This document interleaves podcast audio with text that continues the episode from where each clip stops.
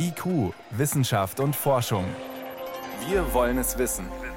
Ein Podcast von Bayern 2. Wenn wir Pflanzen züchten, die widerstandsfähiger gegen diese Krankheiten sind, würde dies schon ein enormer Gewinn sein. Wir werden sicher das Ziel effizient und schnell erreichen, wenn wir die derzeit beste Technik, was eben die Gentechnik ist, einsetzen. So überzeugt von grüner Gentechnik klang eine typische Forscherstimme vor gut 20 Jahren. Haben sich die Hoffnungen erfüllt? Außerdem, wer kann eine drohende Mega-Ölpest im Roten Meer abwenden? Und wie kann man mit Babywindeln Häuser bauen? Antworten gibt's hier. Herzlich willkommen. Wissenschaft auf Bayern 2 entdecken. Heute mit Birgit Magira. Was haben Säuglinge und Kleinkinder einerseits und Architekten und Bauingenieurinnen andererseits? Was haben die gemeinsam? Da kommt man eigentlich von allein nicht drauf, keine Chance. Eltern von Babys könnten in der Baubranche womöglich eine dankbare Abnehmerin für all die gebrauchten Einwegwindeln finden. Kein Witz. Baumaterial ist knapp, Recycling und Nachhaltigkeit werden auch beim Hausbau immer wichtiger. Und was am Babypopo saugstark gute Arbeit leistet, könnte auch im Baubeton funktionieren. Bayern 2 Reporterin Anna Küch mit Einzelheiten. Rund fünf Windeln am Tag verbraucht ein Baby. Ganz schön viel Müll, der bislang nicht genutzt wird. Das könnte doch auch anders gehen, dachte sich die indonesische Ingenieurin Siswanti Suraida, die schon seit längerem daran forscht, wie Windeln recycelt werden könnten. Da wir aus der Baubranche kommen, dachten wir, es sei eine gute Idee, Windeln in Einzelteile zu zerlegen und sie als Baumaterial zu verwenden. Wegwerfwindeln werden normalerweise aus Zellstoff, Baumwolle, Viskose und Kunststoffen wie Polyester, Polyethylen und Polypropylen hergestellt. Die meisten werden auf Mülldeponien oder durch Verbrennung entsorgt. Um zu beweisen, dass Windeln auch als Baustoff benutzt werden können, sammelten Siswanti Suraida und ihre Kollegen Windeln. Sie wuschen, trockneten und schredderten sie. Kein leichtes Unterfangen. Wir haben die Windeln meiner Tochter benutzt. Ich hatte Glück. Ich hatte zu der Zeit ein Baby. Und so hatten wir dann genug Windeln. Dann mussten wir alles mit der Hand machen. Die Windeln waschen, trocknen und zerschneiden. Mit der Schere. Das hat gedauert. Die zerschnittenen Windelabfälle mischten die Ingenieurinnen mit Zement, Sand, Kies und Wasser. Dann machten sie sechs Proben mit unterschiedlich hohen Anteilen von Windelresten und ließen sie 28 Tage aushärten. Sie wollten schauen, wie viel Druck dieser neu zusammengemischte Beton aushalten kann, ohne zu brechen. Wir fanden heraus, dass die Abfälle von den Windeln bis zu 10 Prozent des Sandes ersetzen könnten, der für den Beton benötigt wird, mit dem die Säulen und Balken eines dreistöckigen Hauses geformt werden. Mehr geht nicht, weil die Festigkeit sonst nachlässt. Aber für den Mörtel bei Trennwänden oder Fertigbauteilen können bis zu 40 Prozent des Sandes ersetzt werden. Was zunächst lustig klingt, Windeln im Beton, könnte also durchaus Potenzial haben. Denn Sand wird weltweit knapp und Sand wird für Beton gebraucht. Alternative Materialien sind also gesucht. Volker Thome vom Fraunhofer Institut für Bauphysik in Valley. In den Windeln sind sogenannte Superabsorber enthalten. Das können Polymere sein, zum Beispiel Polyacrylate. Und die haben die Eigenschaft, dass sie eben sehr viel Flüssigkeit aufnehmen können. Ist auch die richtige Funktion in der Windel. Und werfe ich die jetzt in den Beton rein, haben die ähnliche Eigenschaften, können immer auch Wasser speichern und nach der Erhittung des Betons wieder freisetzen. Die Windeln haben einen weiteren Vorteil. Sie enthalten Zellulosefasern und sie halten den Beton noch besser zusammen. Wäre das nicht die Möglichkeit, gleich zwei Probleme in den Griff zu kriegen? Die Müllberge, die durch die Einwegwindeln entstehen, vermeiden und den Sand, der immer knapper wird, durch Windeln ersetzen? Christian Große, Spezialist für Materialprüfung von der TU München, weist darauf hin, dass es sich um erste Laborversuche handelt. Es braucht Langzeitstudien. Denn auch der Wohnungsbau, da möchten die Leute ja auch nicht nach zehn Jahren ausziehen müssen, wenn da irgendwelche Schädigungen auftreten. Und so etwas sollte man schon sorgfältig vorher prüfen, ehe man das dann flächendeckend dann tatsächlich anwendet. Da gibt es aber noch ein anderes Problem. Meistens sind diese Windeln auch in irgendeiner Form verbunden mit Plastikteilen und die können wir dann nun wirklich nicht gebrauchen im Beton. Das muss man dann also trennen. Das macht dann wieder den Recyclingprozess ein bisschen teurer. Zudem müsste man die Windeln getrennt sammeln, um sie dann zu recyceln. Ein aufwendiger Vorgang. Es gibt noch nicht viele Firmen, die Windeln wiederverwerten. Weiter sind Versuche, den Sand durch andere Abfälle zu ersetzen. Da gab es eine ganze Reihe von Studien in den letzten Jahrzehnten sogar schon dazu. Eine der Ideen war eben, Altreifen klein zu häckseln und dann die Bestandteile im Beton dann, ich sage jetzt mal, zu verstecken, weil auch das Gummi von Altreifen ist etwas, was sehr schwierig zu recyceln ist selber. Was eine sehr weite Verbreitung gefunden hat, das sind so Schlackenreste von Hochöfen. Die verwendet man jetzt schon seit 40, 50 Jahren als einer der Bestandteile im Beton also das, was bei der Stahlherstellung übrig bleibt. Damit kann man sogenannte Hochofenzemente herstellen, die sehr langlebig sind. Auch Altglas zum Beispiel, das kann man so verarbeiten, dass es den Sand ersetzt. Fest steht, der Welt geht der Sand aus, sagt Volker Thome vom Fraunhofer Institut für Bauphysik. Wir verbrauchen jährlich 50 Milliarden Tonnen Bausand. Das heißt, jeder Erdenbürger verbraucht am Tag 18 Kilogramm Bausand. Sandmangel hat schon dazu geführt, dass zum Beispiel in Indonesien drei Inseln verschwunden sind aufgrund Sandraubaus. Oder es gibt schon Sandpiraten vor der afrikanischen Küste. Also das Thema wird auch uns demnächst treffen. Es braucht also dringend Ersatz. Ob Glas, alte Reifen oder eben Windeln. Anna Küch über die drängende Frage, womit künftig gebaut wird, wenn der Sand knapp wird. Wenn Sie Ausführliches zu diesem unterschätzten Rohstoff lesen wollen, im Netz auf ardalpha.de steht viel dazu. Einfach in der Suchmaske Gier nach Sand eingeben auf ardalpha.de. IQ, Wissenschaft und Forschung. Wenn Sie mehr wissen wollen, Hintergründe zum Programm von IQ finden Sie unter bayern2.de. IQ, Wissenschaft und Forschung. Montag bis Freitag ab 18 Uhr. Es war eine Erfindung, über die von Anfang an heftig gestritten wurde. Heute vor 40 Jahren wurde die erste Studie zu grüner Gentechnik veröffentlicht. Zwei belgischen Molekularbiologen war es erstmals gelungen, ein fremdes Gen in eine Pflanze einzuschleusen, damals in Tabakpflanzen. Bevor wir eine ausführliche Bilanz ziehen, müssen wir zunächst präzisieren, es war eigentlich keine Erfindung, sondern mehr eine Beobachtung, dass nämlich ein Bakterium genau das kann eigene Gene ins Erbgut einer Pflanze einbauen und damit knotige Wucherungen auslösen, sogenannte Gallen. Agrobacterium tumefaciens heißt es und es lebt im Boden. In den 70er Jahren entdecken Jeff Shell und Marc van Montagu an der Universität Gent in Belgien, wie es dem Bakterium gelingt, die Pflanzenzellen so zu manipulieren, dass sie übermäßig wachsen. Es schleust einen ringförmigen DNA-Schnipsel ins Erbgut der Pflanze ein, ein sogenanntes Plasmid. Jetzt haben die beiden Forscher ein Ziel. Sie wollen die Genmanipulationsmethode des Bakteriums nutzen, um Pflanzen neue Eigenschaften zu verleihen, sie zum Beispiel widerstandsfähig gegen Krankheiten zu machen oder besonders ertragreich. Sie experimentieren mit Tabakpflanzen, weil die sich für solche Experimente besonders gut eignen und sie schleusen bei ihnen einen DNA-Schnipsel ein, der ihnen die Resistenz gegen ein Antibiotikum verleiht, weil sich damit leicht feststellen lässt, ob die Gene tatsächlich ins Pflanzenerbgut eingebaut wurden. Schließlich klappt das tatsächlich, und am 19. Mai 1983 erscheint in der naturwissenschaftlichen Fachzeitschrift Nature ein kurzer Bericht über die erste gentechnisch veränderte Pflanze und die Methode, mit der sie geschaffen wurde, Vier Jahrzehnte grüne Gentechnik. Welche Warnungen waren berechtigt? Welche Erwartungen haben sich erfüllt?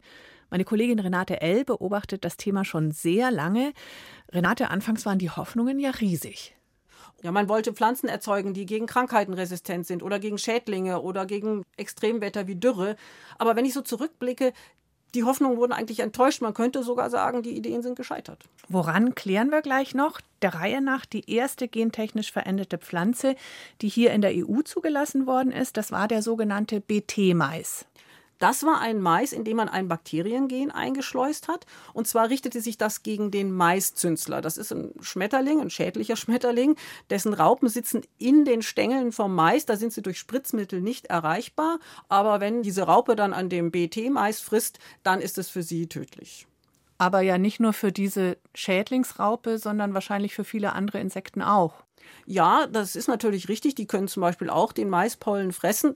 Es hat sich aber damals ein großer Streit speziell an der Frage entzündet, werden Marienkäferlarven geschädigt.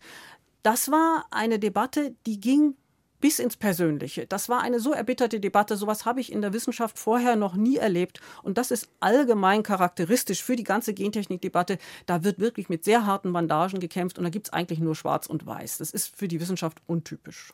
War dieser Marienkäferstreit damals dann auch der Auslöser dafür, dass der BT-Mais speziell in Deutschland verboten worden ist, der Anbau?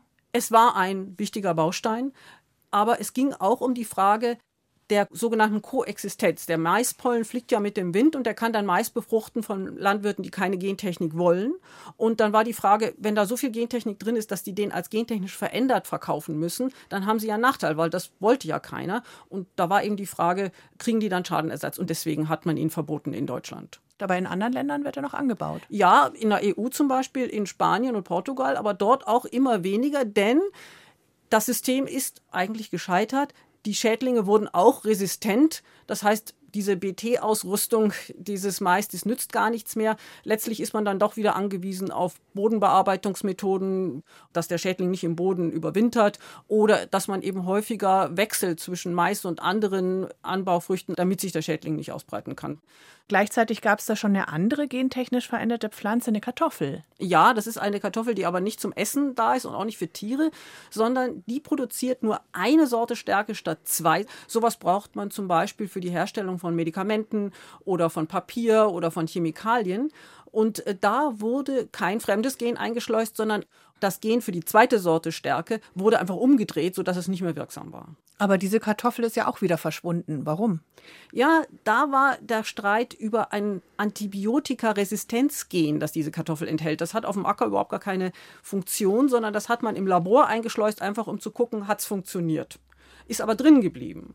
Und da hat die Europäische Arzneimittelagentur gesagt, das halten wir für ein großes Risiko, denn dieses Resistenzgen könnte sich in der Nahrungskette verbreiten und das hält man für ein viel zu großes Risiko. Und dann war es allerdings auch so, dass die Fraunhofer Gesellschaft es geschafft hat, eine Kartoffel zu züchten ohne Gentechnik, die auch nur die eine erwünschte Sorte Stärke enthält. Und damit hat sich keiner mehr für die Amflora, für diese gentechnisch veränderte Kartoffel interessiert. Man hat sie einfach nicht mehr gebraucht. Also diese Kartoffel war überholt, der gentechnisch veränderte Mais verboten. In Südamerika dagegen feiert ja gentechnisch verändertes Soja Riesenerfolge. Ja, das ist tatsächlich die weltweit flächenmäßig größte und wichtigste Anwendung der Gentechnik. Und da ist es so, dass diese Sojapflanze eben resistent ist gegen dieses Totalherbizid Glyphosat, sehr bekannt. Das heißt, man sät die Sojapflanzen aus und pflügt nicht, was für den Boden eigentlich eine gute Sache ist. Und dann sprüht man Glyphosat, um alle anderen Pflanzen auf dem Acker abzutöten, also das Unkraut. Nur die Sojapflanze überlebt, weil sie eben resistent ist gegen Glyphosat. Aber der Stoff ist ja hoch umstritten der ist hoch umstritten. Das Problem in Südamerika ist, dass er vor allem in extremen Mengen mit dem Hubschrauber versprüht wird, über riesigen Flächen. Das heißt, man hat da diese gigantischen Monokulturen und da zeigt sich tatsächlich, dass diese riesigen Mengen Glyphosat zu Schäden führen in den Böden, in der Umwelt, in Ökosystemen und auch bei den Menschen, die in den Anbauregionen wohnen. Da hat man also festgestellt, dass da zum Beispiel Krebserkrankungen sehr viel häufiger vorkommen und Missbildungen bei Kindern. Außerdem sind auch Unkräuter resistent geworden. Dann hat man Sojapflanzen entwickelt, die gegen andere Herbizide resistent sind. Das heißt, das ist eine Spirale, die sich immer weiter dreht. Man findet keine Lösung für das Problem. Ein echter Teufelskreis. Trotzdem, mittlerweile gibt es auch neue Methoden in der Gentechnik. CRISPR-Cas, Genschere. Was kann man damit anders machen? Vielleicht auch besser? Ja, es ist eine sehr viel präzisere Methode. Man geht also auf eine ganz bestimmte Stelle im Genom, schneidet zum Beispiel ein Stück aus dem Erbgut heraus. Eine typische Anwendung ist, dass man sagt, man macht ein Gen unlesbar, was einen Krankheitserreger braucht, um die Pflanze anzugreifen. Dann ist die Pflanze nicht mehr empfindlich gegenüber diesem Krankheitserreger. Kann das die Hoffnungen erfüllen, die man anfangs schon hatte vor Jahrzehnten, eben dürreresistente Pflanzen, klimaresistente Pflanzen? Ist das jetzt eher möglich? Gerade Dürreresistenz ist ein Thema, das mit CRISPR-Cas auch nicht zu bewerkstelligen ist, weil das zu viele Gene in der Pflanze betrifft. Tatsächlich ist es aber so, dass es in Afrika jetzt einen dürreresistenten Mais gibt, der mit klassischen Methoden gezüchtet worden ist. Man sieht also, die Gentechnik ist nicht immer die beste Lösung. Ist er vielleicht sogar total überholt und abgehakt, deiner Meinung nach? Ich denke, man muss erstmal fragen, was brauchen wir eigentlich? Wir brauchen widerstandsfähige Agrarökosysteme, widerstandsfähig gegen Krankheiten, gegen Schädlinge, auch gegen Extremwetter. Und wie erreichen wir die? Eigentlich erreichen wir die vor allem durch Vielfalt. Wie man beim Soja gesehen hat, sind solche Gentechniksysteme oft nicht vielfältig, weil man da so eine technische Denke hat. Man betrachtet den Acker wie eine Fabrik und die Pflanzen darauf wie eine Maschine die man technisch irgendwie verbessert und dann sollen sie besser funktionieren. Aber man hat ja gesehen, das klappt so nicht. Man muss eben anders denken, man muss mehr Vielfalt reinbringen, weil man sagt, wenn man mehr Vielfalt hat, dann kann eben nicht die Dürre die ganze Ernte zerstören oder ein Schädling oder eine Krankheit. Und für diese größere Vielfalt braucht man sicher auch neue Sorten. Aber es ist nicht gesagt, dass man diese neuen Sorten in erster Linie mit Hilfe der Gentechnik erzeugen kann, sondern die klassische Pflanzenzucht hat sich in den letzten 40 Jahren ja auch weiterentwickelt. Vor 40 Jahren wurde die erste gentechnisch veränderte Pflanze präsentiert. Was seitdem alles passiert ist und welche Hoffnungen sich auch nicht erfüllt haben, das hat uns gerade Renate L. erzählt. Vielen Dank. Gerne. Bayern 2.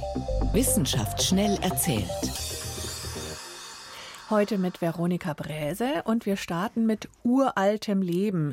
Das sah offenbar ganz anders aus als bisher angenommen. Mhm. Die Wissenschaftswelt, die dachte bisher, Schwämme seien die ältesten mehrzelligen Tiere gewesen. Offenbar muss man jetzt den Tierstammbaum umschreiben.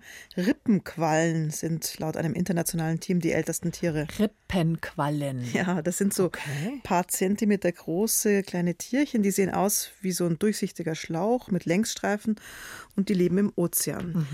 Die Forscher haben sich bei diesen einfachen Tieren angeschaut, wie die Gene in den Chromosomen verteilt sind. Und da ist die Rippenqualle dem Einzeller ähnlicher als der Schwamm. Und deswegen denkt man jetzt, dass erst der Einzeller da war, dann die Rippenqualle kam und später haben sich daraus alle möglichen Tiere entwickelt. Mhm. Das schlauchartige Gebilde ist also nach dem Einzeller sozusagen unser allerältester Vorfahre. Mhm.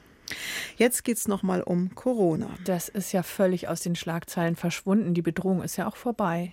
Also die meisten haben so eine Covid-Infektion gut weggesteckt. Todesfälle gab es vor allem bei älteren Menschen und bei solchen mit Vorerkrankungen.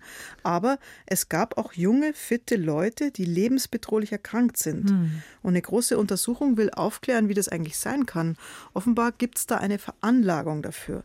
2000 Forschende haben da mitgemacht und sich das Erbgut von Covid-19-Erkrankten angeschaut die auf Intensivstationen waren. Also das war eine weltweite Zusammenarbeit in der Da Forschung. waren ganz, ganz viele mhm. beteiligt, ja. Die haben sich, die haben dann 49 Genabschnitte gefunden, die bei Patientinnen und Patienten aktiv waren, die einen schweren Verlauf hatten. Mhm. Und diese Genabschnitte, die beeinflussen ein Eiweiße im Immunsystem und scheinen die Entzündungen auszulösen, die dann die Lunge und andere Organe schädigen. Und jetzt geht es darum, herauszufinden, ob diese Genabschnitte immer zu heftigen Krankheiten beitragen. Und wenn man das genauer weiß, dann kann man auch gezielte Therapien dann entwickeln. Mhm. Zum Schluss geht es um die Liebe und um die Frage, wie lange geht es eigentlich schon, dass sich Paare küssen? Hm. Hm. Lange, Eine, oder? Lange, genau. Eine Tontafel aus Mesopotamien, heute Irak, zeigt ein ineinander verschlungenes Liebespaar, das die Lippen aufeinander presst und diese Tafel ist 3800 Jahre alt. Wow. Außerdem gibt es einen Text aus dem Zweistromland, ähm, der das Küssen beschreibt. Und dieser Text gilt als ältester Kussbeleg. Und mhm. der ist 4500 Jahre alt. Wow. Also Paare küssen sich schon viele tausend Jahre lang.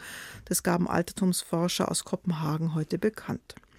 Außerdem gibt es Belege, dass diese Form der Intimität nicht an einem Ort entstanden ist und sich dann überall verbreitet hat, sondern dass der Ursprung an vielen verschiedenen Orten war. Und zwar in Gesellschaften, die hoch differenziert waren, wie eben in Mesopotamien. Also heißt, man hat wirklich überall auf der Welt geküsst, schon Na, immer. Nein, also nicht, nicht überall. Ganz.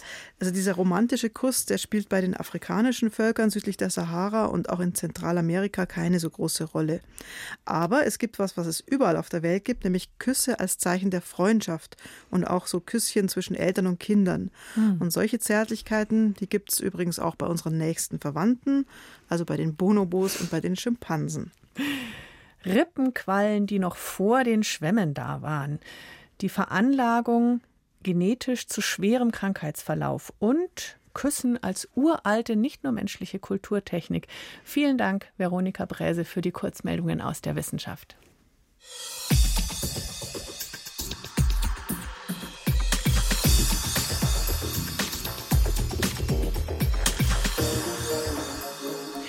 Es wäre eine Umweltkatastrophe von riesigen Ausmaßen und sie kündigt sich seit langem und für alle nachvollziehbar und offensichtlich an.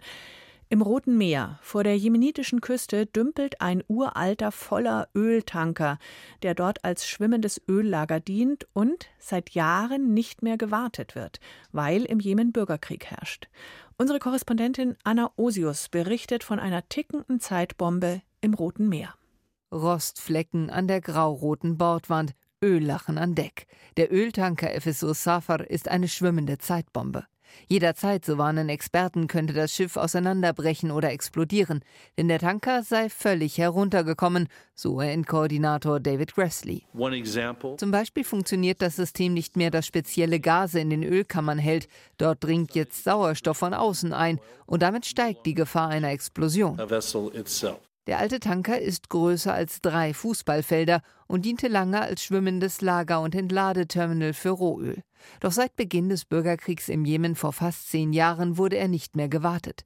Jetzt sei er eine akute Gefahr, warnen auch Umweltschutzorganisationen. Eine mögliche Ölpest im Roten Meer wäre eine der größten Umweltkatastrophen der Seeschifffahrt und würde die Havarie der Exxon Valdez 1989 vor Alaska gleich um ein Vierfaches übertreffen. Millionen Menschen wären betroffen, das Ökosystem Rotes Meer mit seinen Korallen und Fischreichtum würde schwer geschädigt, so Manfred Sanden von Greenpeace. Dann sehen wir ölverschmierte Seevögel, äh, dann sehen wir verendende Meeressäuger. Es gibt eine immense Artenvielfalt im Roten Meer und die ist dann komplett bedroht. Doch statt handeln zu können, mussten die Vereinten Nationen in den vergangenen Monaten erstmal die Spendenbüchse aufstellen. Mehr als 140 Millionen US-Dollar kostet die Bergung des Rohöls. Das Verfahren ist kompliziert. Eine riesige Spendenaktion begann. Egypt, France, Stück für Italy, Stück, Million für Million tröpfelte das Geld rein viel zu langsam. Norway, the Republic of Korea, the United Kingdom. Schließlich entschlossen sich die UN zu einem ungewöhnlichen Schritt. Sie kauften selbst einen riesigen leeren Öltanker, um das Öl dorthin umzupumpen. Der Supertanker Nautica ist bereits in der Nähe. Auch politisch eine heikle Mission. Die UN müssen mit den Husi-Rebellen verhandeln, die Teile des Jemen kontrollieren. Noch in diesem Monat könnte die Nautica aus dem Hafen von Djibouti auslaufen, bei der FSO Safar längsseits gehen und das Öl abpumpen. Fachleute aus den Niederlanden betreuen das Projekt und sind bereits vor Ort. Manfred Sanden von Greenpeace hofft, dass dadurch die Katastrophe verhindert wird. Im Prinzip ist alles bereit, es fehlen halt nur noch ein paar Millionen Euro. Denn das Geld für die Rettungsaktion ist immer noch nicht vollständig zusammen. Mindestens 24 Millionen Dollar fehlen noch, allein für die erste Phase der Bergung. Und Umweltschützer kritisieren, die verantwortlichen Ölkonzerne, die das Schiff jahrelang als Lagerstätte nutzten, sollten sich deutlich mehr beteiligen. Wer muss denn zahlen? Ne? Sind es wirklich die Nationen, also die Steuerzahlenden, die das bezahlen sollen? Oder ist es nicht doch die Ölindustrie, die davon profitiert hat über viele Jahre? Da fließen die Gelder wirklich sehr spärlich. Sanden hofft nur eines, dass die drohende Umweltkatastrophe im Roten Meer im letzten Moment doch noch verhindert werden kann. Und die Chancen stehen nicht schlecht, dass sich eben in den kommenden Wochen dort was tut. Ein ausführliches Gespräch mit einem UN-Vertreter über die Abpumpaktion hören Sie morgen Vormittag in der Bayern 2 Radiowelt, wenn Sie mögen. Hier sind wir für heute am Ende von IQ an diesem Brückenfreitag. Am Mikrofon war Birgit Magira.